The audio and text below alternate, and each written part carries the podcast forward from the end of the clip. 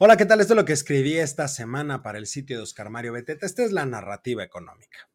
Decía el gran McCraft, hay gastos que se tienen que hacer forzosamente. Cuidado con cambiarlos por conveniencia. A ver, la semana pasada mencionamos en este espacio la importancia de analizar el paquete económico para el próximo año, dado que, al ser el correspondiente al cierre de la administración, la ley de ingresos y el presupuesto de egresos reflejan de manera importante las filias y fobias de la administración en curso, así como sus esperanzas y prioridades. Por supuesto que al ser el último de esta administración, pues esperaría que tuviera una estructura que brinde certeza para la transición al siguiente gobierno, dado que, a diferencia de otras épocas, quien obtenga el triunfo en los comicios del próximo año convivirá durante un trimestre completo con este presupuesto. Como punto de inicio, tenemos los criterios generales de política económica para el año 2024, documento que refleja el marco sobre el cual se calcula tanto la ley de ingresos como el presupuesto de egresos, debido a que ahí se plasman las proyecciones del entorno económico del país para los próximos años, para los próximos meses. De entrada, se establece que el rango de crecimiento para el próximo año va del 2.5% al 3.5%, exactamente el mismo que fue planteado para este año. Es decir, se espera que la economía siga la misma dinámica que ha tenido este año, esperando un nivel inflacionario al cierre del 2024 del orden del 3.8%, lo que ya la colocaría finalmente dentro del rango establecido como adecuado por el Banco de México para cumplir con su meta. Sin embargo, y a pesar de todo esto, se espera que la tasa de referencia se mantenga en un nivel del 10.3%, con una salvedad muy importante. Cada aumento de 1% que se tenga va a elevar el gasto del gobierno federal en aproximadamente 30 mil millones de pesos. Asimismo, llama la atención que para el próximo año el precio del petróleo se encuentra aproximadamente 12 dólares por barril por debajo de lo establecido para el 2023, ubicándose en un valor de 56.7 dólares por barril, lo que implica una disminución en los ingresos del gobierno.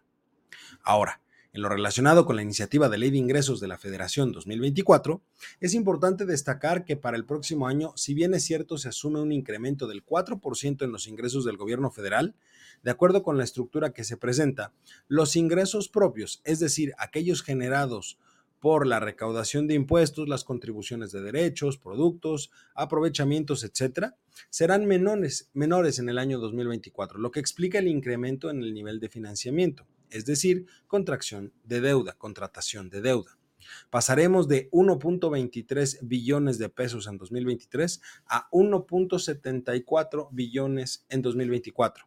En términos generales, un incremento del 41% con respecto del año anterior. Y finalmente, en lo relacionado con el presupuesto de egresos de la Federación,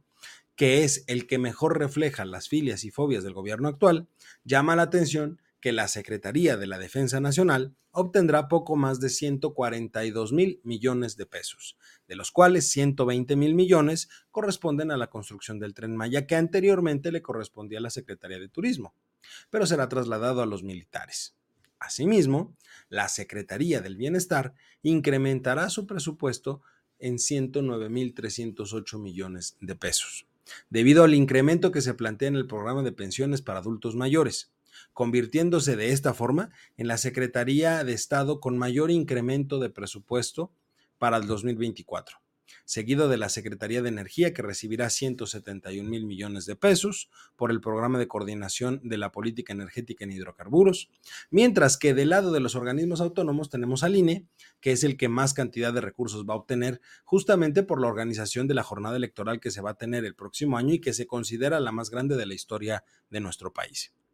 Todo lo anterior implica que se tiene que establecer un déficit mayor para el próximo año. Vamos a pasar del 3.3% del PIB al 4.9%, motivo por el cual se entiende el incremento en el financiamiento por parte del gobierno federal. En conclusión, sus prioridades son electorales y de infraestructura, mientras que sus principales fobias están concentradas en desarrollo y bienestar de la población.